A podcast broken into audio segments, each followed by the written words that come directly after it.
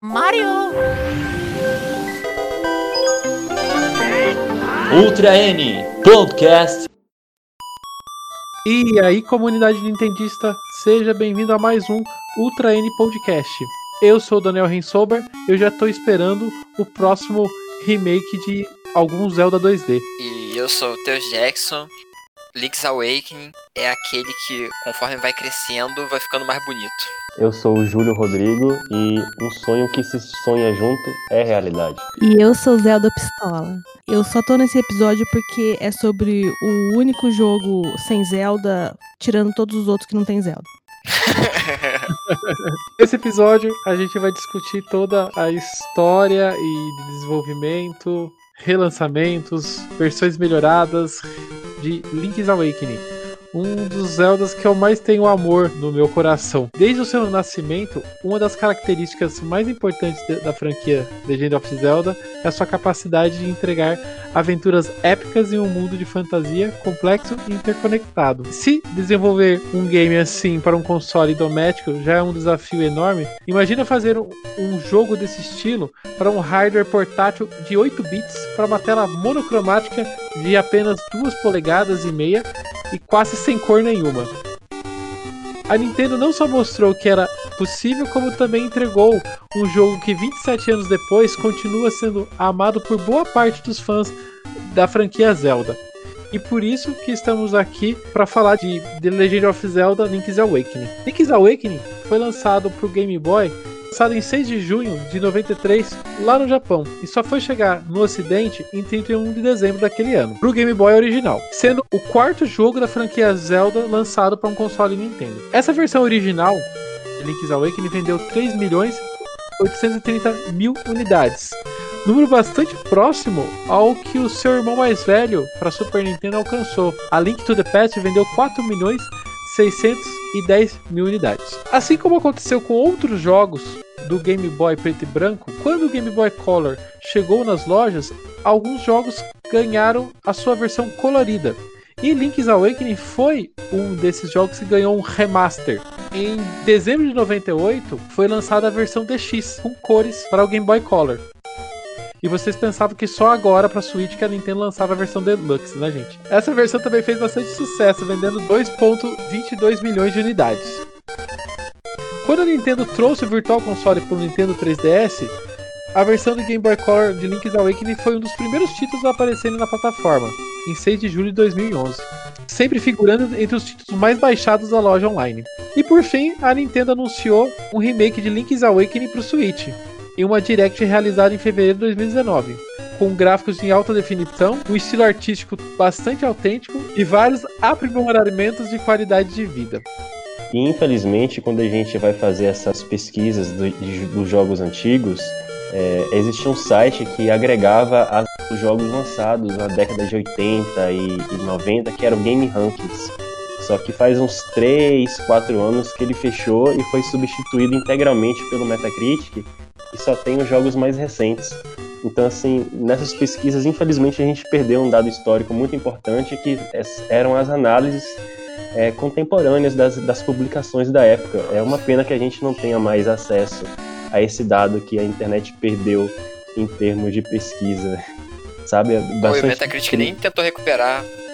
Não tentou recuperar. Então a gente não. A gente tem uma outra análise que a gente vê indiretamente tipo, 20, 30 análises foram perdidas, assim, sabe? Os comentários da época e tal. Bem triste. Com um remaster, um remake e um relançamento, a Nintendo nos deu várias oportunidades de jogar Link's Awakening.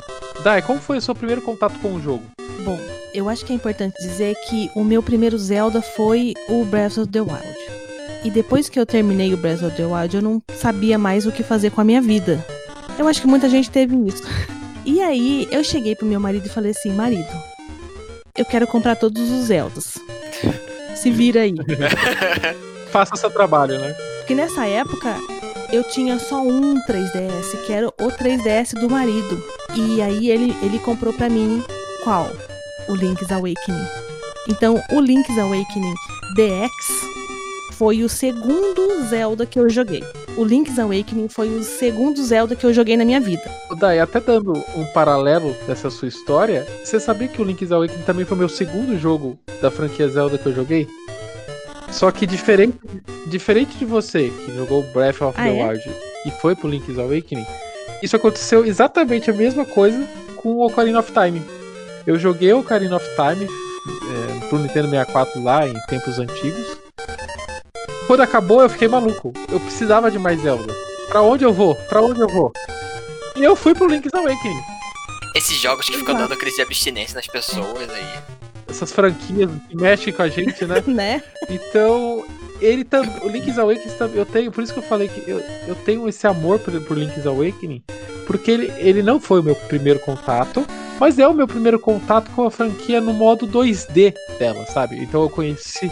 Eu conheci o Ocarina of Time, aquele universo todo 3D. E eu voltei pra franquia utilizando o Link's Awakening nessa versão O 2D. meu já não, não foi a segunda vez que eu jo- a segunda experiência com Zelda, porque eu já tinha jogado Majora, já tinha jogado Ocarina, podia falar que é o- a minha segunda experiência com Game Boy Color, o segundo Zelda de, de Game Boy Color. Porque eu tinha jogado já alguns outros Zeldas, aí um amigo meu, ele tava jogando esse Zelda, o Link's Awakening. Aí eu vi o Chain Chomp, eu fiquei, isso é do Mario. Aí eu me interessei, tipo, é algo normal, tá misturado.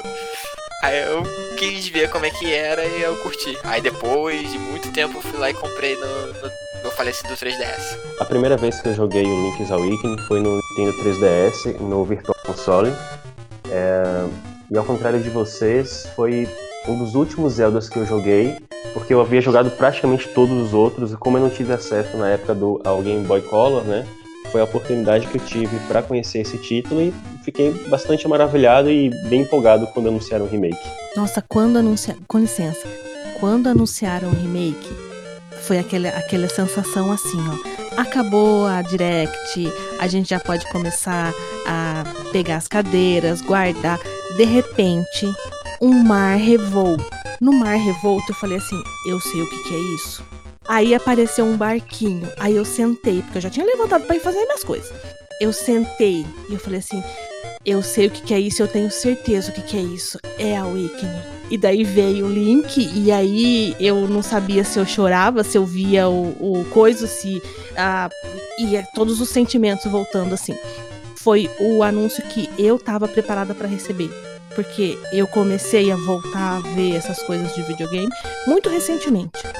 Então, pra mim, foi esse jogo, o novo de Switch, é muito especial por causa disso, porque eu tava lá e eu tava preparada pra entender o anúncio. Então, mas esse ponto do anúncio também, acho que é, um, é legal a gente dar uma luz em cima desse, desse anúncio. Porque assim, se você perguntar pra qualquer fã de Zelda e, e e falar assim, que jogo você queria de Zelda pro Switch? Certamente ninguém ia falar que queria Link's Awakening no Switch. Todo mundo ia, ia trazer um Skyward, ia trazer um, um Wind Waker, ia trazer um próprio Ocarina of Time. E, e a Nintendo tirar das gavetas dela um Link's Awakening e jogar na tela de, um- de uma direct sem dar nenhuma brecha de, ou vazamento e nada, jogar na tela foi uma sensação tão gostosa pra mim, por exemplo, que eu tenho essa paixão por Link's Awakening. Eu não sabia que eu precisava dele novamente. Imagina eu, eu tinha, eu, desco- tinha eu comprado o descobri jogo no, no 3DS Né? alguns meses antes. No- eu tava assim, tipo, ah, eu joguei um pouquinho, só que aí eu ficava naquela, eu jogava um pouco, aí eu tava com o Switch, então eu jogava um pouco no Switch, algumas outras coisas. Eu tinha esquecido. Aí eles me lançam aquilo, eu fiquei assim. Meu Deus, eu nem lembrava do, do jogo, eu comprei alguns meses atrás e a Nintendo lem- lembrou. É um- é exato, é um jogo. Né? Não vou falar que se a gente falar que ele é esquecido, não, ele não é esquecido, né? Mas você pergu- é isso que eu falei, né? Se você perguntar pra comunidade, aí vão, qual que vocês querem? Ninguém acha que ia falar assim, ah, quero, é esse que eu quero, né? E a Nintendo traz Se aquilo. t- tivesse alguém pedindo um Zelda 2D, ia pedir, sei lá, Link to the Past, o primeiro Zelda, Minish Cap, talvez. Eu acho que eu diria o Mini, Minish Cap, talvez, né? E, então, eu, eu, eu agradeço muito a Nintendo por me dar Link's Awakening, porque assim, eu não sabia que eu precisava dele. E eu lembro até hoje a sensação que eu tive vendo o trailer. O trailer de anúncio me fez marejar os olhos mesmo. É uma sensação tão gostosa de, se- de ver aquela, aquele joguinho tão simples que ele é no 8 bits se transformar nisso que é o, o, o remake, né? Foi uma sensação tão gostosa, foi, sabe aquele abraço quentinho? Nossa, foi um aconchego, foi um aconchego você ver aquele trailer. E desde então eu falei, esse jogo é o jogo, é um jogo que eu quero pro meu Switch, é um jogo que eu vou comprar no lançamento. Surgiram muitos e muitos é, muitas falas na internet sobre jogo 60 dólares, que não merece. Né? Gente, eu nem, eu nem entrei nesse mérito, porque assim, foi um jogo que a hora que eu olhei, eu falei, eu preciso desse jogo no meu Switch no dia que lançar. E foi o que, que eu fiz. Assim que ele, tava, que ele lançou, eu, peguei, eu faço questão de pegar a mídia física de jogos Zelda. Eu fiz isso, eu comprei e me deliciei com ele. Aparentemente, em algum momento lá da Nintendo, eles decidiram fazer remaster de jogos de Game Boy e lançar pro 3DS e pro Switch, né? Porque a gente teve o Samus Returns em 2017 e é. pouco tempo depois também foi, acho que 2018, o remake de Pokémon Yellow e agora, também o remake de, do Link's Awakening em 2019. Eu acredito que em termos de jogos de Game Boy que, que envelheceram suficientemente bem para ganhar um remake, eu acho que mais ou menos que se esgotou o, o catálogo do Game Boy, sabe? É... eu, eu, vou, eu, eu sei que não tá na pauta, mas eu vou só vou, vou falar. O segundo Mario Land é um jogo que poderia ganhar uma versãozinha remasterizada, porque é um jogo primeiro. muito gostosinho ainda Por também. Parece, eu prefiro o primeiro. Eu acho Nossa, mais autêntico. Gosto dos dois. É, gosto dos dois. É. Mas, mas voltando pro Link's Awakening, eu não sei se as pessoas sabem, mas tudo nasceu é, de uma tentativa da Nintendo de levar a, o jogo de Super Nintendo para o Game Boy, né? Então a Nintendo tentou levar o, o Link to the Past para dentro do Game Boy, que era um movimento que na época era muito comum, né? Jogos para Super Nintendo, também para Nintendo, mas para Super Nintendo ganharem versões para pro, pro Game Boy. E Link's Awakening nasceu dessa tentativa. Mas, por motivos óbvios, né? É, menos botões, menos poder gráfico, não, isso não, é, não foi possível, né? Levar a Link to the Past pro 8 bits. Então, nisso surgiu o projeto do, do Link's Awakening. O interessante, Daniel, é que assim como aconteceu com outros jogos da série Zelda, o Link's Awakening é diferente no Ocidente e no Japão. No Japão, ele se chama Dreaming Island, enquanto aqui, obviamente, é esse subtítulo. Excepcionalmente, excepcionalmente eu prefiro o subtítulo é, ocidental, porque eu acredito que o japonês ele dá um pouco de spoiler desnecessário em relação ao magnífico plot twist que acontece no game. Ah, mas também pode ser porque a ilha não ser um sonho, mas sim é, tipo um lugar incrível que é, é um sonho. Tipo, caraca, eu queria ir pra aquele lugar, é o meu sonho. Algo do tipo. Pode ter essa interpretação também, talvez. Sim, mas dentro da. da uma vez que você é, pega na história, né? Se você começa a jogar aquilo e ver, você vai perceber, bom, será que o subtítulo não quer dizer isso aqui não é realidade ou que é alguma coisa diferente? É. Eu acho que isso é spoiler, viu? Eu não queria ter falado isso, não. E, e também tem outra coisa. A primeira vez que a coruja aparece, ela já é, fala que a ilha é um sonho. Não. E assim, é. Não. É, ele fica ela te jogando fala. isso na cara toda hora. Não. Você não acredita, é diferente dele não falar. Ele fala. Você pode ficar se é. perguntando se é ou se não é. Diálogo. Mas que a coruja ela fala, fala que você tá preso lá que para você e você despertar o para você sair você tem que despertar o Windfish e, pra, e tem que recolher os oito instrumentos da, das sereias, né, que, que estão localizados em oito, em oito dungeons. Você só descobre esse plot twist aí, eu acho que é no santuário depois da quarta ou da quinta dungeon. É, eu lembro disso, que um, um é. acho que um chefe, quando você derrota ele, ele fala que isso é um sonho, não sei o quê. Não, o santuário você encontra no mural. No mural, no santuário. Ah, sim, sim. É, não é antes numa de dungeon. pra. Antes de, de uma dungeon principal, é tipo. Isso. aham, verdade. O que fala, o chefe que fala, ele fala outra, outra história, outra coisa. Em relação às obras que influenciaram a história de Link's Awakening, a Nintendo confirmou oficialmente durante um Iwata Asks sobre Spirit Tracks que o Link's Awakening teve influência de uma obra chamada uma- de uma série de televisão chamada Twin Peaks que foi dirigida pelo cineasta David Lynch. É, nesse pequeno trecho que eu vou pedir licença para ler para vocês, é, é bastante interessante porque eles falam porque é possível identificar que essa obra influenciou Zelda definitivamente e não só Link's Awakening. No caso, o Alnuma pergunta: Você disse que queria criar um mundo inspirado em Twin Peaks? Nakago responde: Você disse isso? Takashi Tezuka: Ah, é verdade. Que bom que disse isso lá atrás, porque sempre esqueço desses detalhes. Eu lembro de você dizer isso, mas não sabia o que significava. Eu queria saber mais sobre isso. Você queria criar algo como Twin Peaks, mas os personagens pareciam com Mario e Luigi. Tezuka. Sim, e o Kirby também. Era no Game Boy, então pensamos: ah, vai dar tudo certo. Alnuma disse: Vocês tiveram a permissão da HAL Laboratory? Tezuka responde: Não sei, acho que eles aprovaram, mas. E o ato intervém. Hoje, se você simplesmente usasse personagens que parecessem com Mario e Luigi, mesmo que seja para um jogo da Nintendo, seria um problemão.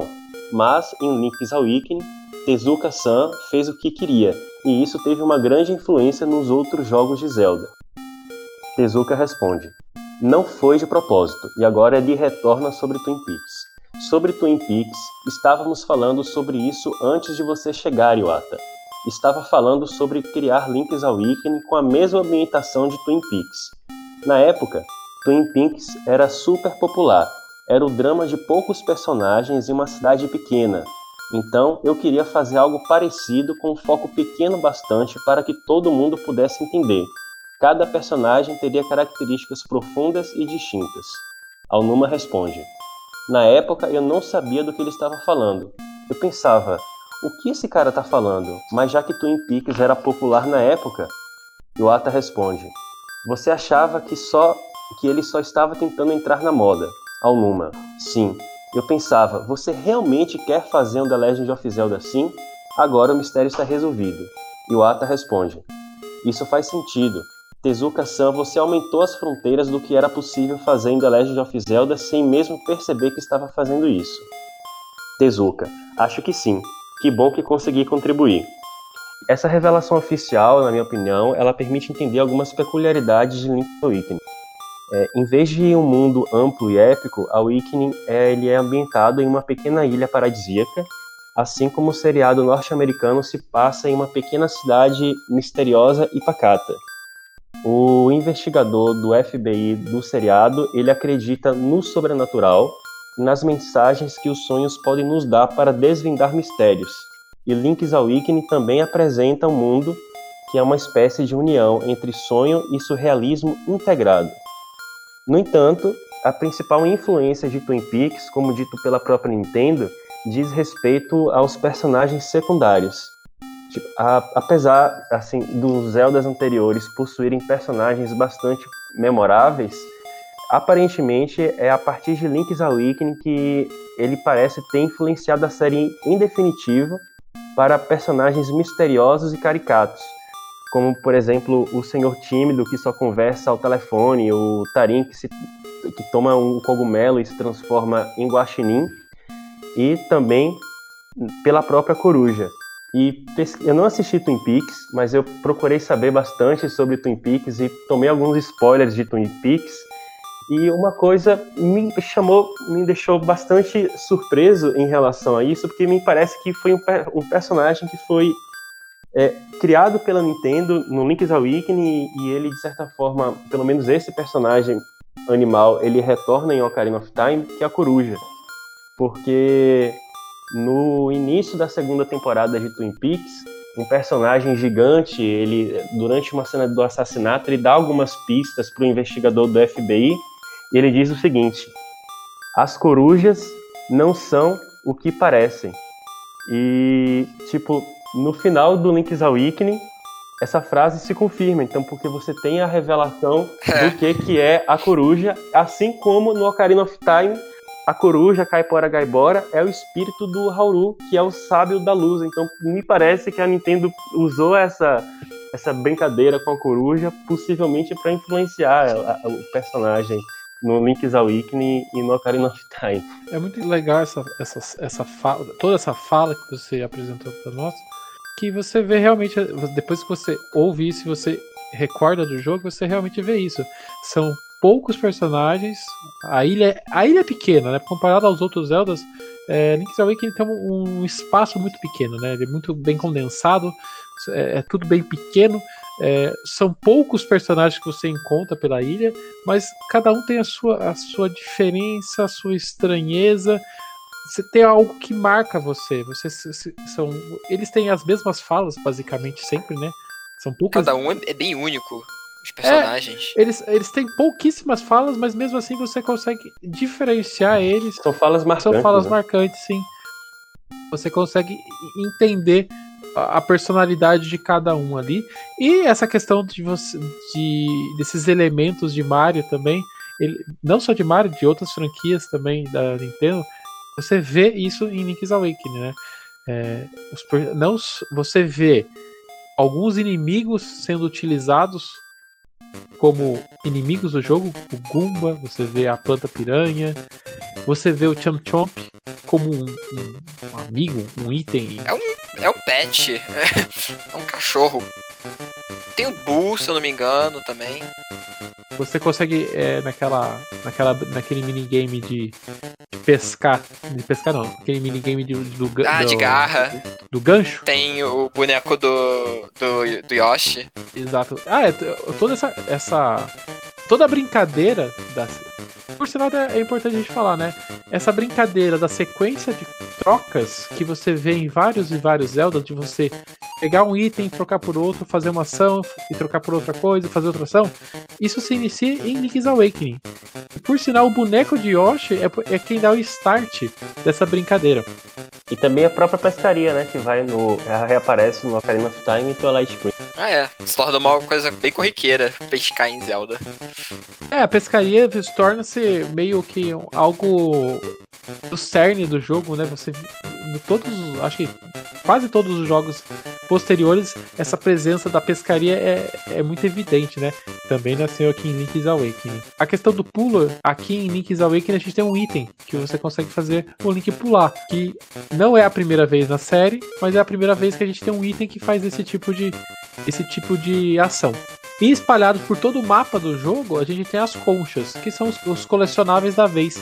É, do, é como se fossem os coroques da vez. Esse, essa questão do, das conchas é, foi aí que começou, né? Esse esquema de coletar uma certa quantidade de item para ganhar algo depois. O que eu sei é que as conchas do Link's Awakening são um paralelo com os Koroks do Breath of the Wild. Só que a diferença é que os Koroks você não ganha nada, né? Ganha um cocôzão. Agora as conchas você, você ganha, você vai ganhando conforme o número que você enche ali aquela réguazinha. Pouco tempo depois, alguns anos depois do lançamento do Ocarina of Time com as escútulas, né? E você precisava coletar 100 também. E o Majora's Mask eu acho que teve também esse tipo de colecionável, mas restrito a algumas mini dungeons que você fazia isso. No Ocarina não foi só as esculturas, tinha também o, aqueles fantasmas, Ah, o Hyrule sim. Field, que você também podia coletar. Verdade. Tinham dois esquemas. Esse tal de escutula aí é, são as aranhas que ficam penduradas? Isso. Isso, isso. Que aí você podia trocar com outras coisas. Depois de tanto, tantos, pegar tantas aranhas ou tantos fantasmas, eles davam um item depois. Que eu nunca descobri o que que é, porque eu nunca tive paciência de pegar tudo. É particularmente impressionante que um jogo para uma plataforma é, com menos poder do que o Nintendinho, ela é tem um Zelda mais parecido com a- um, um jogo de 16 bits do que o- o Zelda do Nintendinho. Eu achei isso um negócio interessante, é um, um- um negócio de tecnologia bastante surpreendente para época. Agora eu acho, eu fiquei, quando eu li isso na pauta, eu fiquei me perguntando, porque assim, ó, no Game Boy a gente tem aquele LCD, eu imagino que é isso, porque eu não joguei no Game Boy, mas a gente tem aquele LCD da primeira gera- geração de LCD que é quase composto por quadradinhos, certo? E, e é um LCD Isso. monocromático, Certo. certo? Ele tem praticamente preto e verde. Exatamente. É, você conseguia, a tecnologia você conseguia é, controlar a opacidade do preto, né? Por isso que você tinha tom de cinza. Exatamente. uhum. Então, isso quer dizer que os pixels, você tinha pouco pixel na tela e toda a arte do jogo, quem constrói é o seu cérebro. E não a tela. Seria quase isso. E Correto. é por isso Porque que. é muito pequeno também Sim, a tela. é por isso Com pouca coisa que podia ter. É por isso que o Link's Awakening ele tem toda uma ambientação capaz de aguçar a sua criatividade. É, é isso que eu acho, entendeu? Porque assim, não faz o menor sentido. Tecnicamente falando, é um treco ruim. Não, e na verdade, assim, desde você, mesmo com poucos recursos é, visuais, ele consegue te, te levar para uma ilha, você entender que você tá numa ilha, consegue montar todos os esquemas de dungeon, mesmo num sistema tão rudimentar que é um Game Boy padrãozão, né? É, é, é bastante impressionante o, o poder, a, toda a inteligência que a Nintendo utilizou para levar um, um Zelda que basicamente tem a mesma estrutura do Super Nintendo para um, pra um console tão. O- os gráficos Simples, realmente são, são rudimentares, boy, mas eu acho isso particularmente interessante, porque como você disse, é, é o, é o fato dos, dos gráficos serem mais simples que dá mais espaço para a imaginação. Eu estava vendo esses dias um, um radialista que É. faleceu, ele tinha uma frase bastante interessante, que ele dizia que o rádio é a TV com imaginação. É porque quando você tem, quando você tem tudo aquilo preenchido com gráficos perfeitos, acabados, etc., a sua imaginação não funciona porque aquilo tá em- é, foi entregue é, pronto para você. Mas, porém, quando o jogo tem os gráficos mais simples, assim, você tem mais espaço para imaginar, olha, como será que é o Link nessa forma? O que será que esse NPC? Qual é a expressão facial dele? Como está reagindo? Então tem todo aquele mistério, aquela imaginação sua e aquilo acaba é, dando espaço para a criatividade e torna um jogo muito mais charmoso. Acho que o pessoal que gosta muito de, de coisa em alta definição, etc., talvez não entenda direito esse sentimento, e os mais novos também talvez não. Mas acho que é uma coisa muito real para mim. É, é, por exemplo, eu, eu não curto muito o visual em 8-bit. Mas eu acho muito charmoso esse jogo. Ele. ele não sei o que, que magia que eles fizeram pra poder entrar no, no Game Boy, no Game Boy Color e ficar tão bonito. Eles fazem, sei lá, uma magia doida e consegue ter animações muito boas, tudo bem desenhadinho, tudo muito bonitinho. Com aqueles limitação. Eu sei que. Desculpa, Teus. Eu sei que no, no pro meu cérebro eu consegui me divertir mais com o gráfico do Link's Awakening do Game Boy que eu joguei no, no 3DS do que Ocarina of Time que eu também joguei no 3DS. Sim, meu cérebro gosta mais do Link's Awakening. A polêmica aí. Vocês, da falaram, vocês já falaram um monte de Ocarina, gente. Eu nem comecei a falar de Ocarina. Eu, eu acho que é, é- eu acho que é aquilo que a gente eu até falei lá no começo, né? Você pegar um, um Zelda 3D e depois você pega um Zelda 2D, eles são bem díspares. Eles são bem diferentes. Ele é o- é- ele tem a mesma temática, tem tem algumas as coisas são é, é o mesmo ambiente, mas são jogos díspares, né? E eu acho que sempre a, a- comu- quem gosta de Zelda ele vai ter é, sempre uma versão 3D favorita e uma versão É. 2D favorita porque são eu, eu encaro eles como jogos eh, assim como o Mario 3D e o Mario 2D eu também encaro Zelda 3D e Zelda 2D meio como séries meio separadas assim sabe e tem o melhor de cada um eles não são tipo uma evolução natural, tipo, como qualquer outro jogo, que era 2D antigamente, aí veio os gráficos 3D, ficou 3D e sempre ficou 3D. O Zelda não, você tem 3D e um 2D.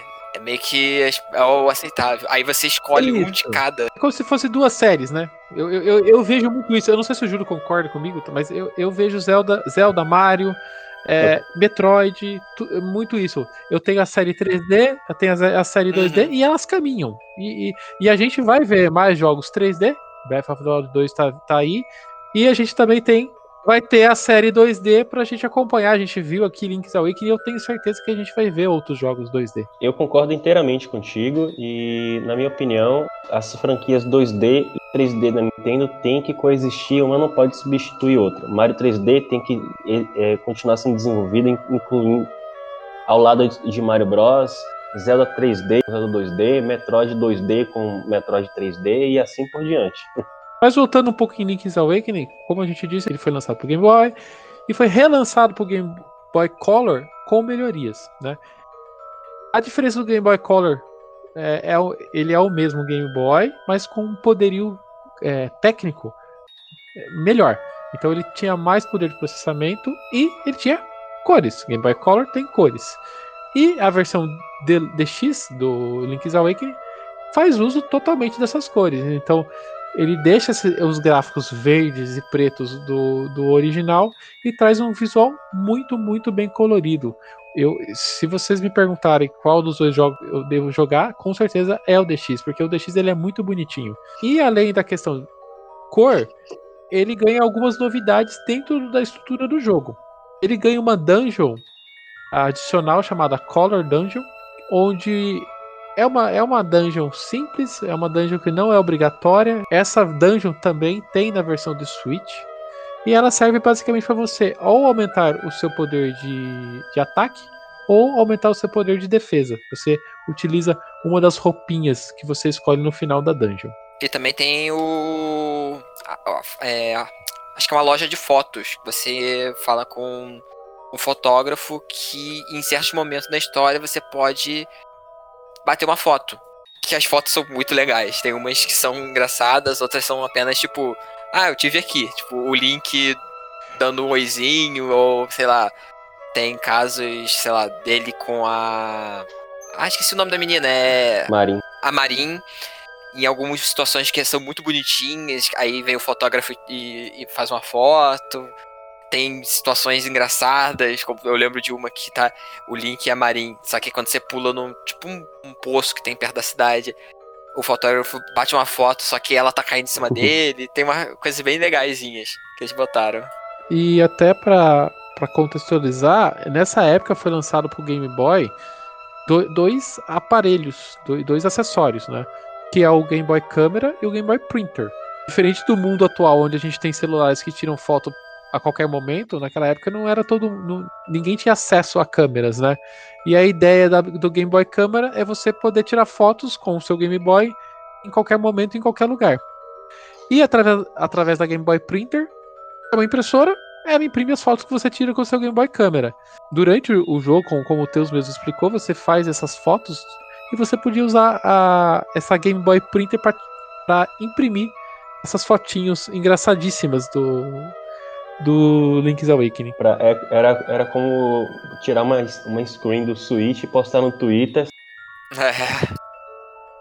Nossa, Daniel, eu não sabia que é disso verdade, agora né? eu quero um, um Game Boy Printer só pra ter essas fotinhos.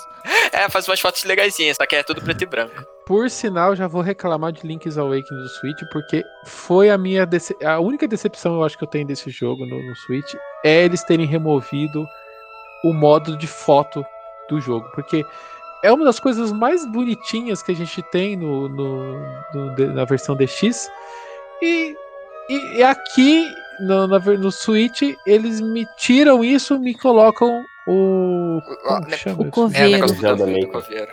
o coveiro, o Chamber Dungeons. É, todo mundo chama de é, o nome certo é, é Chamber Dungeons. É o Zelda Maker que é que desculpa, gente, eu não gostei É, foi mal implementado. negócio.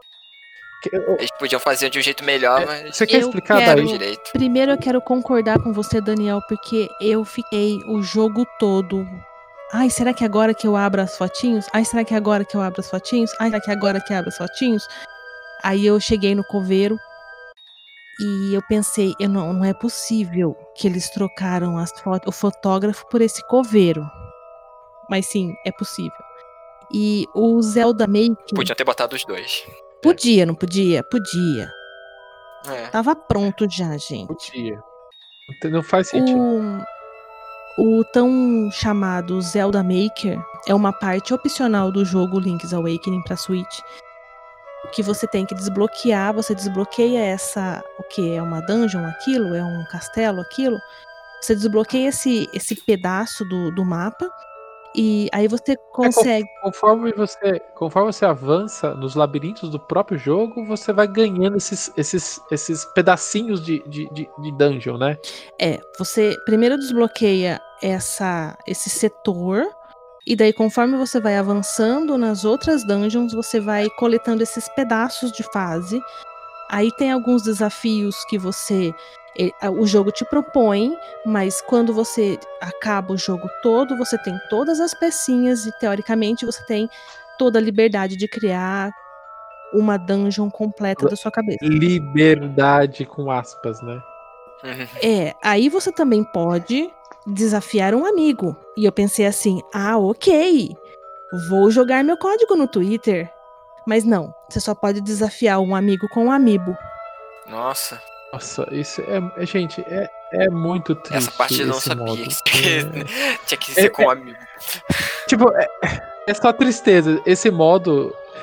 Essa parte, tirar a funcionalidade de foto e, e colocar, o, colocar o Chamber Dungeon, o Zelda Maker, é, é, é a decepção, da, da- a nossa decepção desse jogo, porque a parte de foto era muito legal, funcionava muito bem no, no Game Boy Color e foi substituído por um negócio que não tem carisma, não- a gente não entendeu o que, que a Nintendo queria fazer ali. Ela queria fazer um teste para lançar um Zelda Maker no futuro. Se for para fazer aquilo, não faz, não pode, não, não, não gasta seu tempo não, Nintendo. Pessoalmente, eu não curto o conteúdo gerado pelo usuário, nem quando é bem feito, como é o caso do Mario Maker, nem muito menos quando é mal feito, como é nesse tal do, do, do Zelda Maker aí. Então, eu queria interrompam tudo, inclusive o Mario Maker.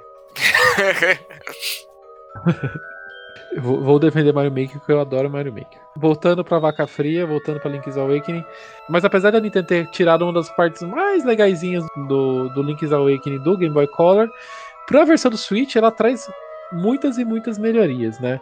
Que a gente fala de é, muitas melhorias de qualidade de vida, né? Ela, ela melhora muito a forma como você joga o game no seu Switch, né? Então, para começar, é a questão de botões, né? Enquanto o Game Boy tinha basicamente dois botões de ação mais Start Select, no Switch você tem o triplo de botões, né? E, e a Nintendo faz uso desses botões durante todo, todo o jogo, né? Então, o- você tem um botão de usar a espada. Na versão para Game Boy você tinha que equipar a espada em um botão. E, e aqui não. Aqui você tem um botão só para espada. Isso já ajuda muito. Outras, outras, outros itens que, que viram funcionalidade dos botões é a Pegasus Boot, que é o botão que você corre com o Link, né? Ele vai pro botão de gatilho. E o escudo. O escudo vai pro, pro ZR para você né, se proteger dos inimigos. Isso já dá um dinamismo muito grande para muito. jogabilidade do jogo. Muito mesmo. Só de parar de ficar Melhorou trocando muito. toda hora, tipo, ah, tem, um, tem que andar ali, aí tem um buraco. Aí você dá start, bota a peninha pra pular. Aí você pula. Quando você termina de pular, tem um vaso. Aí você tem que apertar start e botar o bracelete pra conseguir ter força. Aí você levanta. Aí você joga. Aí você vai andar. Aí você tem que botar não sei o que. Aí você fica no é, negócio de start. Aí pega item, troca item fica nisso. Toda hora. É cansa. Pra vocês terem ideia do que é isso, imagine que o jogo inteiro no Boy era tipo o Water Temple de Ocarina of Time, você precisava pausar e pausar pra trocar o item a cada 30 segundos. É, Sabe que eu, eu acho que essa, essa coisa de trocar a ferramenta que você tem associada a cada botão, eu acho muito charmoso. Eu acho que dá um toque. É, pensa bem que eu comecei meu primeiro Zelda, Breath of the Wild, que é o melhor jogo do universo, e depois eu fui pros retrôs, Uhum. certo? Então eu, eu, eu fiz o caminho oposto. Então eu penso mais ou menos que é assim, ó. Que nem quando você quer fazer o seu próprio, sua própria massa de macarrão. Tem todo um charme fazer a sua própria massa de macarrão. Então eu acho todo charmoso essa história de trocar o- a, a ferramentinha que tem no botão. Eu acho tão bonitinho. É um jogo simples, né? É Exatamente. isso, você, faz, você faz aquela ação só e acabou. Você tem É duas que mãos. Você pode segurar duas ferramentas. E acabou. nessa lógica. e vida é que segue, né? A única parte chata que eu acho que é tipo, bracelete. Um bracelete você fica no braço. Deixa ali. A bota tá no teu pé. Eu- Não precisa É ficar cabo, Eu trocando. prefiro jogar sem me estressar. Não nego que é mais fácil. Outra coisa que o jogo ganha é, é a navegação mais fluida durante a, a transição no mapa, né? No Game Boy, é, você é sempre você andava, você não andava, você tinha uma, uma, um screen, né? você tinha uma tela parada e você andava para aquela tela parada. É, no Switch, isso é deixado de lado, né? Você anda entre uma tela e outra, então tem uma continuidade. Isso melhora muito, principalmente quando você usa a Pegasus Boot, sai correndo com o Link, né? É muito mais legal e bonitinho ver ele correndo que nem um desesperado no jogo, né? Outra coisa muito legal que fizeram, né? legal, né? Porque não, não sei como não fizeram antes, na verdade, né? Que é a solução de puzzles, né? No Game Boy, quando você re resolvia um puzzle e mudava de sala, quando você voltava para a sala anterior, o puzzle era perdido. Você tinha que refazer o puzzle toda vez. O, o mapa eu, eu, fico assim de boa e tal, botão, limitação, essas paradas assim eu fico de limitação técnica, eu, eu entendo. Então eu nem, nem falo muita coisa, eu falo, ah, é, pra época tava legal que eles estavam fazendo, tem um limite, né? Pô, tava fazendo num portátil que tinha só o botão A e B Start Select. É pedir muito, né? Pra poder usar vários itens e o, a tela sair indo junto com o link. Então eu nem falo nada. Tipo, ah, melhorou, melhorou. Mas na época tava, tava legal ainda. Essa questão do, do mapa ser contínuo agora, ela me a Nintendo mostrou, acho que foi numa GDC, né, que eles fizeram um protótipo em 8 bits para Breath of the Wild, e ali todo o mapa era contínuo, né? Não tinha, não tinha divisão em hectare, não, e de repente vai ver que foi a, a ideia, né? É, surgiu lá, e eu espero que seja estabilizado em termos de Zelda 2D pro futuro. Eu não acho, eu acho meio antiquado ficar passando de hectare, de hectare, porque não tem mais necessidade de fazer o carregamento em, é, entre uma tela e outra como tinha antigamente. É, mas é isso já. Acho que nos jogos pra DS, 3DS, já é mais ou menos assim. Acho que só foi uma evolução normal do tecnologia, né? No, a Link, Between Worlds não. Ainda é como é que tá. É, ainda tinha várias áreas. É. Eu, eu, nos atuais, assim, 2D, que eu, eu aceitaria é, tipo, dentro do templo. Você ter a divisão das salas. Aí eu acho até interessante. Não, tudo bem. Mas, tipo, no mundo aberto, pô, deixa liberado. Você vai andando e, e vai indo. vai seguindo o link. O Link's Awakening também sofre de algumas, é, de algumas melhorias vindas de Breath of the Wild, né?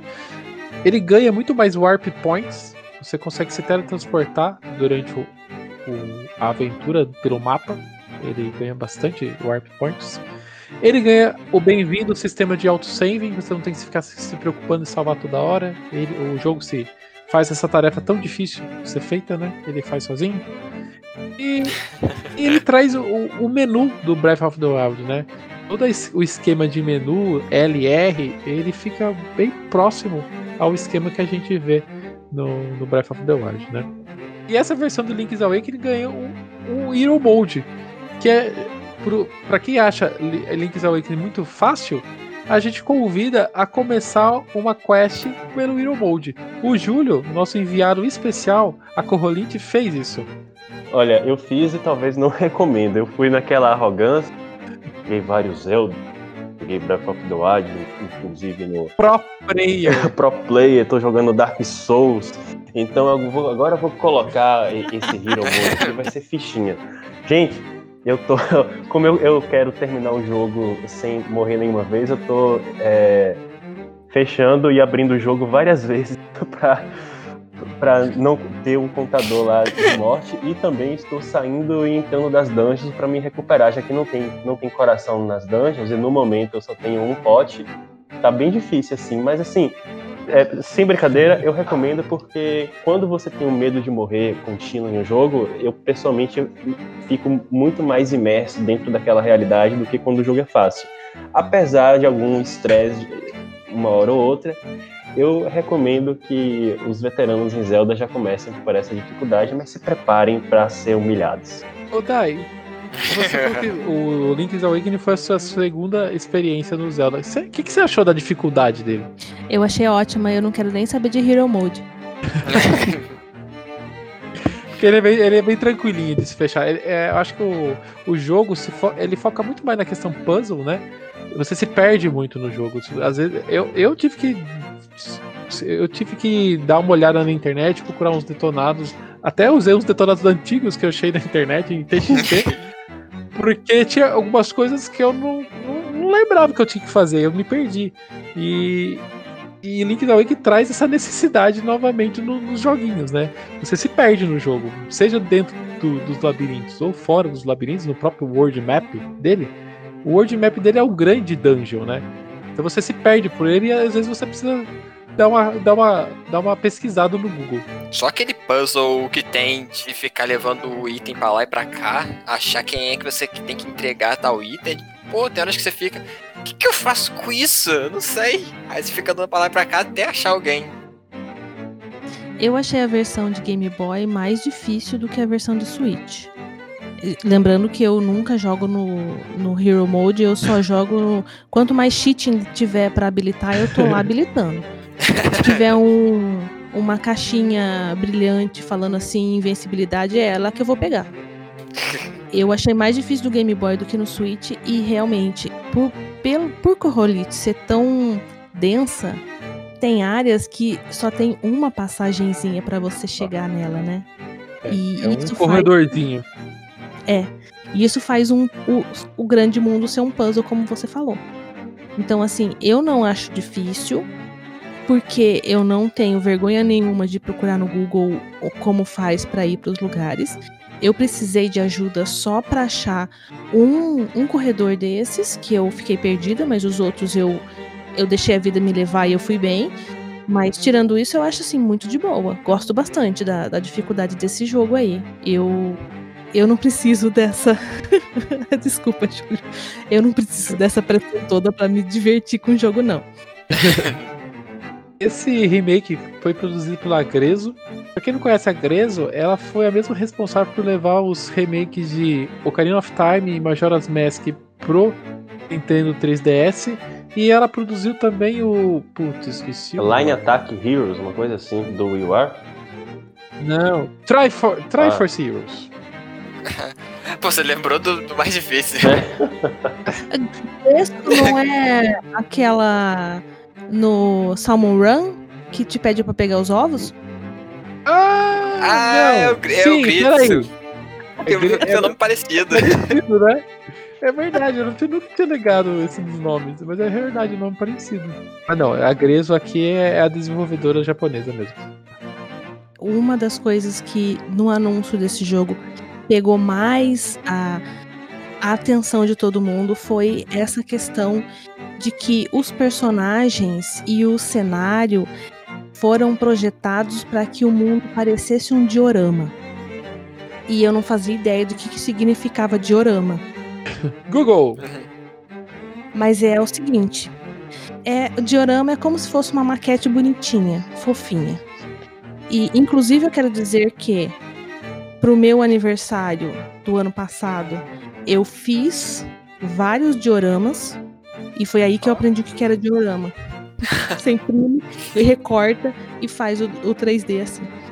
E na hora que você tá jogando e você tá, tá ali controlando o bonequinho, além do bonequinho ser todo fofinho e, e ter uma textura que dá impressão de volume, assim, no personagem, parece que ele é de plástico pela textura que eles colocaram ali. Eu não Pela sei se o luz, nome né? é isso. É, é, Uma um luz que brilho. bate, né? isso. Além disso, do- dos personagens parecerem de plástico, bonequinhos mesmo, action figures ali andando naquele mundo, tem a perspectiva. Eles colocaram uma um fade na parte de baixo do, da tela Blur. Um blur, um né? blur, que é para dar a sensação de profundidade, como se fosse uma maquete que você tá vendo dentro da TV.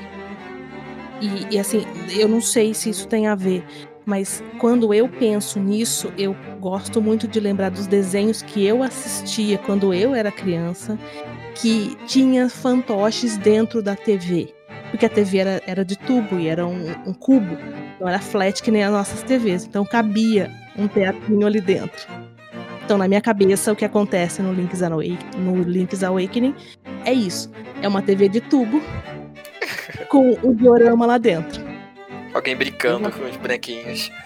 Eu, eu me apaixonei pelo visual do jogo desde a primeira é, exibição do trailer, né? Eu gosto, por sinal, eu gosto das duas artes, né? Porque ele tem aquele anime que aparece no começo e no final Ah, do jogo, que também é maravilhoso. Por favor, Nintendo, faça animes de suas séries, tá? E, e depois ele muda pra essa arte em diorama, que eu acho um, eu acho muito fofo, não, não tem o que falar. Você vi- viaja por todo por toda a ilha Corrolinte admirando cada um dos detalhes, né? na apresentação eu falei que eu gosto, tipo, do Link's Awakening como se fosse aquelas pessoas que quando crescem ficam mais bonitas. Porque quando eu via a arte do antigo, mas a arte promocional, eu achava muito feio. Eu sempre olhava aquilo e falava, é o Zelda com as artes promocionais, a, os concept, a arte, essas coisas assim, eu achava o mais feio. Só que conforme foi passando o tempo, eu fui criando um gosto, tipo, eu olhando assim, ah, até que é legalzinho, não sei o que. Até que veio o no Switch, que eu quando eu olhei pela primeira vez, eu fiquei assim, apaixonado de tão lindo. Tipo, eu acho muito bonito aquele, o, o diorama, os bonequinhos, a abertura em anime. E depois quando eu revi no, no 3DS o DX, aquelas partes das fotos, eu também me apaixonei pela, pela arte que eles botam na foto, porque não é a arte do da capa do jogo, que eu, que eu não consigo gostar dela, eu acho muito feia. Eu acho que é o Link que não corta o cabelo, né? Que ele tem, ele tem umas Tem um topetão. gigantes, um topetão, É. tipo, ele não corta o cabelo nunca. Ah, e só É. legal também lembrar que esse diorama foi recri- recriado na E3 do ano passado, foi criado um diorama Link's Awakening na E3 de 2019, onde as pessoas que estavam no evento conseguiam ver ao vivo aquele esquema gráfico, né? É, Eu acho que eu vou instaurar a, a divergência do remake aqui. É, quando o, o trailer foi anunciado, é, já havia alguns rumores que haveria o, um relançamento do, do Link's Awakening, então logo que veio aquela tempestade, imediatamente eu já supus que era o jogo. E eu fiquei bastante empolgado porque eu vi ali a, o anime, ela é a atualização fiel da cinemática que já existia com muito esforço no Game Boy, da representação do Link lá naquela cena. No entanto, quando ele passa pro gameplay, ele me deu um susto inesperado e não foi uma primeira impressão positiva, apesar de ter sido um jogo que eu comprei e estou gostando de jogar. Porque ele revelou um, um Link antropomórfico com exageros na cabeça e nos olhos. Me parece que a Nintendo no momento de definir a arte do Link's Awakening, ela tinha duas opções. A primeira seria exaltar os gráficos retratados com as limitações técnicas do Game Boy, e a segunda seria exaltar a arte que o Game Boy tentava comunicar. A Nintendo optou pela primeira opção, é, em vez de adotar a segunda opção. Porque quando você observa que o, quando, quando você não está restrito no jogo original às limitações do Game Boy, você observa que aquela arte é a arte de A Link to the Past. O jogo nasceu com uma tentativa de portar A Link to the Past. Então, a representação do Link, ela é humana, ela é realista. Os personagens têm as concept arts, as artworks como personagens que dão medo, não são personagens fofinhos. E principalmente a história do jogo é bastante sombria, a ponto de ter pessoas que qualificam essa história como mais sombria até do que a de Majora's Mask. É, então, eu não gostei muito do jogo. Eu acho que quando você observa as cinemáticas do Game Boy, a representação do Link é realista. Quando você abre o, o manual do jogo do Game Boy, a, a arte é do, é do Link to the Past. No entanto, a Nintendo é, meio que quis fazer uma representação fiel do que era a limitação do Game Boy, em vez de fazer a representação daquilo que o Game Boy tentava comunicar. Eu gosto, eu gosto de jogos com visual infantil, gosto muito de Super Mario, me divirto horrores, mas no caso do Link's Awakening, eu acho que o, o visual sombrio estaria mais compatível com a narrativa dele. Então, eu não gostei muito da arte, mas continua um ótimo jogo. Não concordo. Eu tenho só um argumento. Eu acho que cada um tem a opinião que quer, mas eu vou colocar um argumento. A ilha Ai, agora é, é- o meu argumento é spoiler, gente. A ilha é um sonho. Ela não precisa ser sombria. Ela é um sonho. E eu, jogando no Game Boy, não senti nada de sombrio. O dilema do jogo não é sombrio. É um dilema filosófico. É praticamente um dilema A moral. influência do jogo é sombrio, que é o Twin Peaks. É uma obra sombria. Os personagens são propositalmente sombrios. Só que todos esses gráficos lindos que a gente exaltou aqui, tem um negócio que a gente não entendeu muito bem o que aconteceu ali, né? Que, que é a taxa de quadros do, do jogo, né? Do nada, o jogo dá uma- umas engasgadas que você. Uma coisa que você não vê nos jogos da Nintendo normalmente, né? É, cê- isso atrapalha vocês em alguma coisa? Olha, atrapalhar não atrapalha. Mas eu me perguntei como foi possível. É, não é, não é normal, né? Não é normal É, Nintendo lançar época um do jogo. isso. É, do lançamento e não saiu update, tá? É, ele continua com, esse, com esses engasgos, assim. Só pra você, para quem não entende muito bem o que a gente tá falando, é o seguinte: quando você muda de uma tela para outra, ou você sai de uma, de uma sala, eh, de uma casa, alguma coisa assim, você percebe que o jogo dá uma enroscada. Ele parece que ele tá muito pesado para rodar no, no console. Por motivos que a gente não entende por quê. É, Não, não, dá para entender. Isso é uma coisa muito evidente para qualquer pessoa. Não é, não é precisa, você não precisa ligar lá as taxas de frame para ficar medindo lá. Isso você percebe jogando. Mudou de sala, o jogo dá uma enroscada. Não, não te atrapalha como jogador, mas você fica, você acha estranho como qualidade de jogo que é entregue pro consumidor, sabe? Não é um jogo que deveria ser assim. Tipo, você olha, não é um jogo pesado, com gráficos 3D, todo, muitos polígonos, É o jogo- textura é o jogo de grande, criança. nada. É um jogo de criança. É que, gente, não é assim que conta se um jogo é pesado ou não, tá? Sim.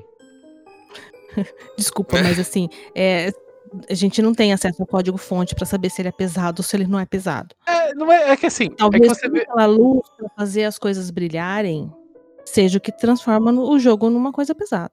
É, não, mas aí é a otimização que precisaria ter feito lá. Não, não fizeram de. O Game Explain ele fez um estudo sobre o que teria é, ocasionado a, a taxa de quadros e ele encontrou uma solução que não resolve completamente o problema, mas resolve parcialmente, pelo menos para as pessoas que baixaram o jogo. É alguma questão de, de, de leitura, de carregamento na- é, do, do Switch.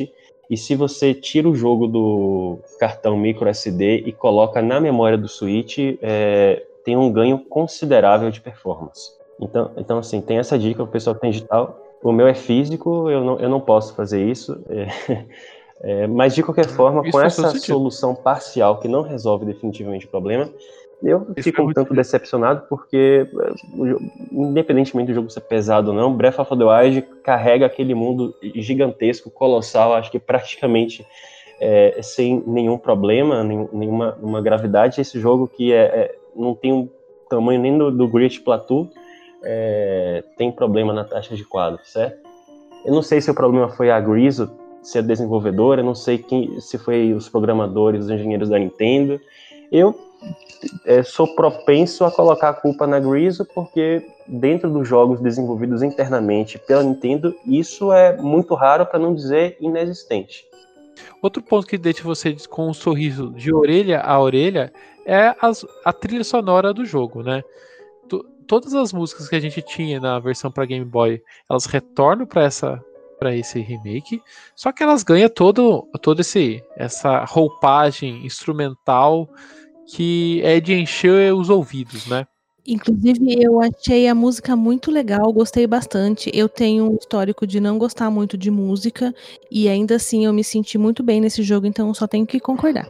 A música do remake de Link's Awakening é fantástica, foi, foi remixada pela própria Nintendo. Acho que a Nintendo falou: Ó, oh, Gris, você pode lascar aí com a taxa de quadros, mas a música vai ficar no nível de qualidade de sempre de Zelda, fantástica. Escuto sempre, tá no meu celular, tá salvo no YouTube e é sensacional, sensacional. Com certeza, é uma. É uma, uma das coisas que eu não sei como é que vai ser é, é, daqui pra frente, porque eu, eu- não sei como serão as trilhas sonoras dos Zeldas Open World daqui pra frente, né? Porque eles têm um- uma pegada um pouco mais minimalista, enquanto os Zeldas é, antigos têm uma pegada mais clássica, né? É, mas é sensacional. Eu, eu espero que o, a sequência de Breath of the Wild também tenha umas músicas mais é, românticas, mais é, épicas, assim, porque Zelda é uma coisa muito. um ponto muito fora da curva em se tratando de música. Agora, indo até mais para a parte de, de, spoilers, a gente queria uh, se aprofundar um pouco mais na história do jogo, né? Link's Awakening, como a própria, a própria Dai falou no início do cast, é o primeiro Zelda sem Zelda. E é um jogo de fantasia que não se passa em Hyrule, né? Ele se passa dentro da ilha de Corrolint.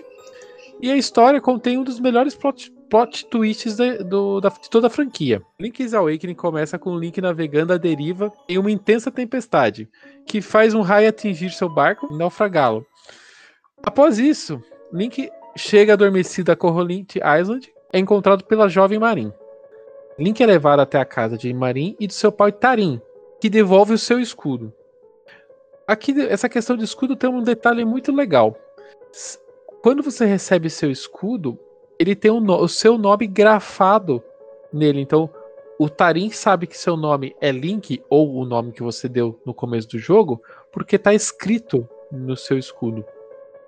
Se durante a aventura você perde o seu escudo naquele, naquele inimigo que parece uma gosminha, e tem um nome aquele inimigo, eu não lembro o nome dele. É Lick. o Lick Lick. Isso mesmo. Se, se aquele inimigo tipo, é, rouba o seu escudo, você tem a, você não e você não recupera com ele ali, você tem a possibilidade de comprar um novo escudo. Só que esse novo escudo, ele, ele até é, tá escrito no, no jogo, né? Tá escrito que ele, ele tem um espaço para você grafar o seu nome. Então você não, nunca mais recupera o seu escudo original. Quando você compra o escudo, é um, um escudo novo, que não tem o seu sério nome. isso? Eu nunca fiz isso. sério, sério. Esse, é esses detalhes que, que, eu acho, que eu acho fantástico, assim, no, principalmente em Link's Awakening, né? mas tem uns detalhezinhos que, que, que se você não, não, não vai lá ver o que, como acontece, o acaba passando que eu conhecia é né? que se você pegar um item da loja e sair pagar, vai passar o, o jogo inteiro com a, aquela episódio do Chaves. Ladrão! Ladrãozinho! Ladrão! Ah, é. Só que eu, eu, não sei como é que você faz isso. Eu sei que dá pra fazer, mas não sabia como. Você fica dando, girando em volta do, do vendedor e sai pela porta com o item, entendeu? Ah. É quando você volta pra lá, se você voltar, entrar na loja de novo, ele te dá um Kamehameha e te mata. Sério? Sério? Caraca. É, tem uns detalhezinhos dentro do, do, mapa. E isso também tem. E, e, e, isso também tem nas versões de Game Boy, tá? Não, não, é só, não é só no Switch, não, tá? Isso existe desde o começo do jogo, tá? Desde, desde que Link's Awakening é Link's Awakening, tá? Mas voltando à questão da história, é, quando você, o Tarim devolve o seu escudo, você tá sem a sua espada, né? E a primeira missão nesse jogo é fazer o Link recuperar a sua espada. E dessa vez a espada tá caída lá na praia, né? Nesse momento que você encontra a, a, a coruja pela primeira vez. E para escapar dessa ilha, o Link deve despertar o Windfish, que está aprisionado dentro do ovo gigante que está no, topo da, da montanha tal tal. Esse ovo parece o ovo do Yoshi, né, gente? Parece. Para isso, a, o Link precisa encontrar oito instrumentos mágicos que estão escondidos por oito labirintos. No entanto, Awakening tem um dos melhores plot twists da história da franquia. Link encontra um mural localizado em um santuário onde está escrito que toda a ilha é apenas um sonho do, do Windfish. E para que ele saia da ilha, ele deverá, deverá despertá-lo. O que fará com que toda a ilha e seus habitantes desapareçam para todo sempre. Sendo assim, Link's Awakening deixa claro que a tentativa de Link de se salvar implica no extermínio de toda a ilha e de seus habitantes. Sendo assim, o jogo te proporciona uma escolha muito difícil. Você vai se safar da ilha, mas ao mesmo tempo você vai exterminar todos aqueles personagens que você encontrou durante todo o jogo? Então, olha só. A gente tem esse jogo e esse jogo ele começa com o naufrágio do Link. O Link meio que se perde, ele desmaia, ele acorda com a Marin e logo já tem uma piadinha que eu não sou a Zelda. Aí você vai encontrar com a coruja, a coruja te conta assim, ó. Veja bem, você acabou de desmaiar, acordou numa ilha deserta, tem pessoas ali E tem uma coruja que fala com você. E a coruja fala assim: o negócio é o seguinte: para você se salvar, você vai ter que acabar com essa ilha. E você acaba com essa ilha indo ali, acordando aquele bicho mágico. Certo? Certo. Aí você passa o jogo todo aprendendo o que é a ilha, o que é o bicho mágico, quais são as pessoas que estão ali naquela ilha e você começa a se afeiçoar aquelas pessoas. Tem aqueles molequinhos que ficam pulando corda e falam assim: "Eu não sei, eu sou só criança". E você vai se afeiçoando aqueles personagens e enquanto você vai se afeiçoando a esses personagens, você também vai entendendo o que significa aquela ilha, que aquela ilha é um sonho, que todos aqueles personagens são fantasiosos, são só frutos da sua imaginação, não da sua, da imaginação do peixe, do, do bicho lá, da baleia gigante. É. Eu, pelo menos, porque eu acho que isso é de interpretação de cada um, eu fiquei naquele dilema. Eu acredito na coruja ou não? O que ela tá me falando é verdade?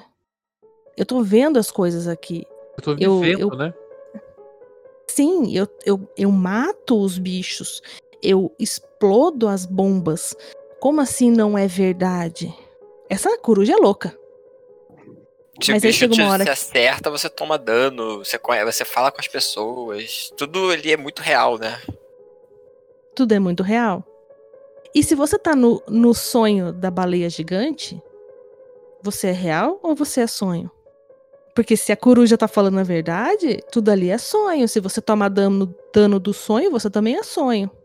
Exato. Então eu acho que o jogo vai te colocando essas questões, você vai pensando entre uma, um puzzle e outro, você vai pensando em tudo isso, o que é a realidade, o que não é a realidade, e pra mim, pelo menos, chegou uma hora que eu me vi no dilema: eu mato ou não mato? Eu termino com o mundo ou não termino com o mundo? E eu parei o jogo para tomar essa decisão na vida real e eu demorei umas duas semanas para tomar essa decisão porque o jogo te coloca uma responsabilidade muito grande de ter que decidir a respeito de- da vida toda daquela ilha. É, porque ele, durante todo o jogo ele vai, te, ele vai te explicando aos pouquinhos, mas a, a hora que você chega, você coletou os oito instrumentos, você tá ali na boca do gol, né, para terminar o jogo, você já sabe o que vai acontecer. Você já pegou todas as informações, todas as indiretas já se transformam, já se juntaram na sua cabeça, e você entende. Se eu avançar daqui pra frente, não tem volta. Se eu for pra frente, tudo isso aqui termina. O- não só o jogo em si termina, mas como a história desses personagens termina, né? Sim. E o jogo, pra mim, pelo menos pra mim, colocou esse esse questionamento de uma forma muito essa responsabilidade de tomar essa decisão, porque ele fala bem assim: se você passar daqui, tudo termina. Então eu não passei dali. Eu fiquei pro lado de cá duas semanas. Parado do jogo pra- não, não Sim. acabar com a. Eu lembro de chegar pro marido e, e começar a conversar com ele assim, como assim? E agora? Mas é um jogo. E tipo, mano, eu comprei esse jogo, acho que eu não vou terminar o jogo. Quando é que eu vou terminar esse jogo? Mas e a Marinha? E a Então, vila assim, e a ilha, né? é, então, assim, marido não gostou muito desse jogo, não, porque eu fiz muita pergunta. Muita pergunta pra Isso- um jogo desse, né? pois é, gente, um jogo tão pequeno, tão besta, tão insignificante, em- mas na verdade não é. É um jogo muito profundo. E, esse questionamento dessa. Eu, eu vou us- usar uma palavra é, forte. Tem um umbral onde você passa ou não passa.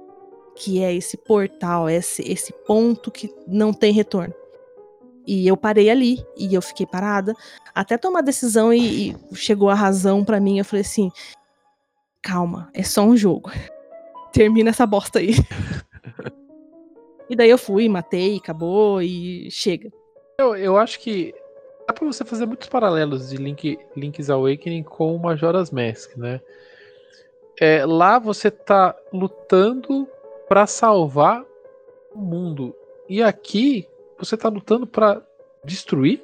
né? Você destrói, um- vamos dizer, é, o mundo que você está ali vivenciando. Você É uma jornada egoísta no Link's Awakening. é.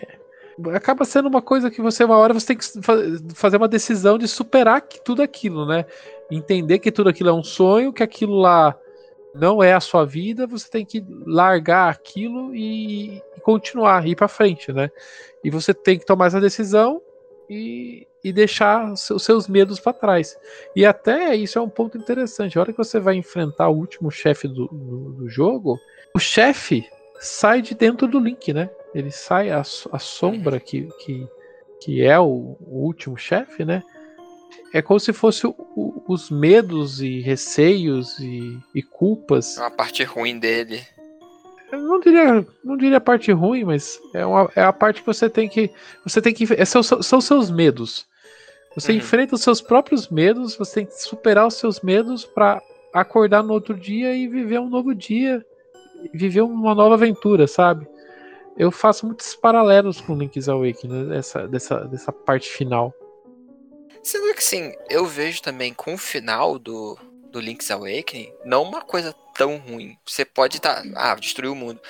Porém, tem alguns, algumas dicas que eles dão que dá a entender que, por exemplo, a Marin, ela não a Marin e as outras pessoas que vivem lá não, não seriam só coisas da cabeça do, do Windfish. Porque tem uma parte do diálogo, que é a parte que tá o Link e a Marin sentado num tronco, aí olha pro céu, eles estão conversando. Aí ela menciona que ela teria vontade de sair também da ilha e tal, e de cantar. E a- eles mencionam as gaivotas. E quando termina o jogo, aparece o rosto dela e o negócio da gaivota. Tem gente que teoriza, eu acho até uma, ideia bem aceitável, que não foi só o Link que caiu no sonho do Windfish. Animais que estavam passando voando, peixes, acabaram entrando. E dentro da ilha acabaram se tornando parte dela. Tipo, a Marin uma- seria uma, tipo, uma gaivota que tava vivendo, normal, a vida de gaivota, acabou ficando dentro do, do sonho e se transformou numa pessoa. E conheceu o Link, tipo, é como se, tipo, um animal e um humano pode ficar amigos. Então, foi uma relação dessas. Que até quando termina, seria aquela gaivota, é ela voando. Muito legal essa teoria. Peraí, Teus. Você tá dizendo que o sonho do, do peixe mágico seria capaz de, eu vou usar essa palavra, capturar seres pra ficar preso dentro do sonho dele? Isso, igual o Link. O Link ele tava preso dentro do sonho, dentro da ilha. Eu também tenho essa, essa visão. Da, da mesma forma que o Link é real e ele foi levado pro sonho, eu acho que os outros habitantes e animais e tudo mais, eles são reais e outras partes, sei lá, outras partes do mundo, outras, outras partes do universo ali do jogo, que eles, eles existem, não talvez daquela mesma forma, mas em algum lugar ali eles, eles, eles existem dentro do jogo, sabe? É igual aquela. Tem uma, uma vila dos animais. Tipo, tem os animais que falam e interagem. Ah, tem. Acho que é uma morsa ou, ou um leão marinho que gosta da, da marin. Que seriam, tipo, animais marinhos que, que podem se conviver no mesmo ambiente. Por isso que é, pode ter o. a- a- eles gostarem dela. Olha, eu achei bem reconfortante essa teoria. Eu não tinha, eu não sabia dela de antes. Eu acho bem reconfortante porque em algum lugar vai ter uma Marin, né? Uhum. Assim como o Link em algum lugar existe, a Marin também vai em algum lugar existir. Porque uma coisa que me deixa muito triste quando eu penso na história do Link's Awakening é que ele começa com o Link náufrago e termina com um Link náufrago. Então esse sonho meio que tentou salvar a vida do Link, pelo menos daquele Link, né? E quando ele destrói o sonho, ele se coloca em posição de vulnerabilidade pra morrer no mar de novo. Tipo, o Link tá entre a faca e a espada. E, e para renovar as esperanças aí de que as histórias desses personagens elas continuaram mesmo após o final do Link's Awakening, em Breath of the Wild, que aparentemente é um jogo que eu não sei como é que é, não sei se você já pesquisou algo assim, Teo, Daniel, Zelda, é, sobre a, a, posição do Breath of the Wild na linha do tempo, mas me parece que é tá, tá no final é uma convergência entre todas as três outras linhas do tempo. Posso fazer uma vírgula? O meu entendimento do Breath of the Wild é tipo assim: pega tudo da série de todos esses anos e começa daqui para frente. Sabe? Eu, eu, tenho a impressão que eles vão fazer uma, uma sei lá, uma. Eu vou falar de trilogia, mas eu, é, é, é, pega tudo que já passou, traz para dentro desse, desse caldeirão aqui de mundo aberto e vamos daqui para frente, sabe? Não, eu, eu também acredito nisso, Daniel, e, e eu, eu creio que existe essa convergência no final. Tanto é que entre as três ramificações do final de Ocarina of Time, você tem referências a, a, a todas elas no, no Breath of the Wild, incluindo do Link's Awakening. Nós temos pelo menos 15 referências diretas a localidades ou personagens existentes em Link's Awakening nesse jogo, como o Tal Tal Peak, o Uri Agroto, que é o, o, o, o velhinho do telefone, também a gente tem um Malim Bay, que faz referência óbvia a Marinho, a Corrolite Rock, que faz referência a Corrolite Island, é, obviamente. Mabel Village Ruins, que é, faz referência a Mabel Village, e vários outros é, cenários também. E uma side quest em peculiar, que eu acho que vocês têm bastante é, interesse em, em, mencionar também, que é a side quest dos Leviatãs, que envolve fotografar três esqueletos diferentes no Breath of the Wild, não é isso? Verdade. Aí, aí um deles é o, o Windfish. É, durante o, a aventura de Breath of the Wild, às vezes você precisa tirar algumas fotos, né? E, e uma das missões é você tirar a foto desses Leviatãs. A gente vai, para quem tá no YouTube, a gente vai estar tá mostrando as fotos é, desse, dessas, dessas trechos do Breath of the Wild. Link's Awakening está disponível para Switch Pra quem vocês indicam Link's Awakening? Começar pra, pra, pra Dai. Oh, olha, eu indico para quem gosta de se divertir com o jogo e para quem não tem problema de ficar parado duas semanas para decidir se vai completar dungeon ou não. Deus. O Teus, o Teus então. não comprou o jogo, então ele, ele, tem um motivo de não ter comprado. Vamos lá. Porque eu, eu, não comprei o jogo porque eu ainda tava jogando no 3DS. Agora que acabou do 3DS, o meu 3DS morreu, eu já posso comprar. eu acho que também é um jogo legal de, de se experimentar. É, é Zelda, né? Então, Teus, você acha que esse, esse jogo é um Zelda? É, é um, é um Zelda.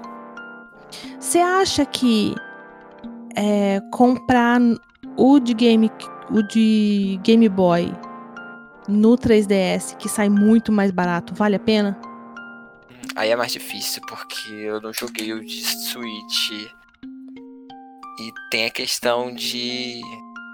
dessas adapta adaptações e melhorias do, do Switch. Que tipo, ah, o RL que tem a corrida com, com a bota, você não precisa ficar toda hora trocando o item. Eu acho que dá uma melhoria pra, pra quem estiver jogando.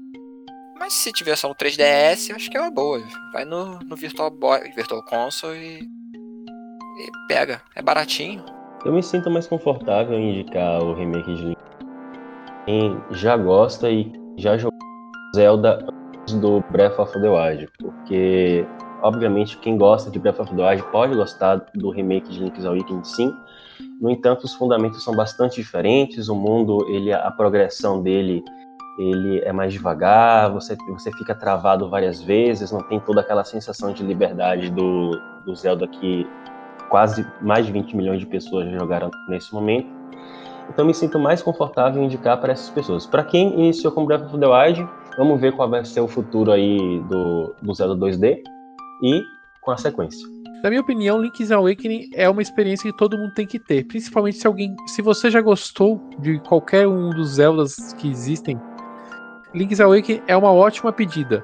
Mas, se você é uma pessoa que tem o Switch, já jogou Breath of the Wild, não espere a mesma experiência. Ele tem uma experiência totalmente cadenciada. É, ele é uma volta às origens de, da franquia. é outra, é outro sentimento, é outro, é outro estilo de jogo mesmo que você vai encontrar ali. Se você acha caro o jogo por Switch, eu, eu não recomendo. Eu recomendo você fazer um teste primeiro. Pega um 3DS de alguém, usa um emulador da vida, joga um pouquinho, vê se você gosta. Gostou? Vai pro Switch, porque é um jogo, é um, a gente sabe que o Switch tem os jogos do Switch são caros. Isso é uma realidade, infelizmente. Então, eu acho que se você nunca tem, nunca jogou antes nenhum jogo 2D de Zelda, testa antes para depois você embarcar na aventura. Vai que você não curte a experiência, pelo menos você não gastou tanto, sabe? Eu acho que eu concordo, Daniel. Eu acho que é um jogo muito diferente do que a gente tem da atualidade. E talvez seja caro demais para recomendar esse jogo no Switch. Eu, depois de ouvir vocês falando, eu acho que eu, eu indicaria bem mais o, o de Game Boy que é bem mais baratinho, bem mais acessível, antes de ficar. É que eu não gosto muito de ficar recomendando coisa para as pessoas, né? É, é, eu acho que assim, é, é aquilo. Você recomenda por, em cima do, do, dos, dos, dos, seus gostos. Você, se a pessoa tem os seus mesmos, os mesmos gostos, você, fica mais fácil você recomendar, né? Mas é, pensando em algo mais global, acho que é dessa forma, sabe? Você, você recomenda em cima da experiência. Se você quer ter mais experiência de Zelda, vai que vai. Eu quero, eu, que, eu sempre quero mais Zelda. Então eu sempre quero mais Link's Awakening, entendeu? Então para mim não é um problema. Eu comprei no, dia, no primeiro dia que saiu. Mas pessoas que talvez não tenham a mesma vivência, talvez é, tenha essa vírgula, tenha essa questão de valor que eu acho importante pontuar, né? Bem, mas esse foi mais um Ultra N Podcast. Eu queria agradecer imensamente a presença da nossa querida Zelda Pistola, a princesinha de Hiruli. Odai, onde a gente encontra você? Eu tô basicamente no Twitter, arroba Zelda Pistola. Eu também tô na Twitch, também arroba Zelda Pistola. É, vocês também podem me encontrar em Hiruli Field, mas provavelmente estarei cozinhando. Esse foi mais um Ultra N Podcast. Se você está nos agregadores, não deixe de seguir o nosso, nosso podcast nos feeds. Se você está no YouTube, clique em se inscrever, curta o vídeo e comente. Você jogou Link's Awakening? Não jogou? Tem interesse? Não tem interesse? Conta a sua história com Link's Awakening pra gente também. Eu sou o Daniel Rensober, você me encontra lá no Twitter na arroba Daniel Ren. E eu sou Teus Jackson, você pode me achar no Twitter pelo arroba Jackson Teus com underline no final. Meu nome é Júlio Rodrigo, eu estou no Twitter como Júlio Rodrigo X. Siga o Ultra N Podcast também nas redes sociais, é só jogar lá Ultra N Podcast, dar um enter e seguir. Aqui embaixo tem também o link para você assinar a nossa newsletter e a gente se vê daqui 15 dias. Até mais. Tchau. Até. Tchau. Tchau.「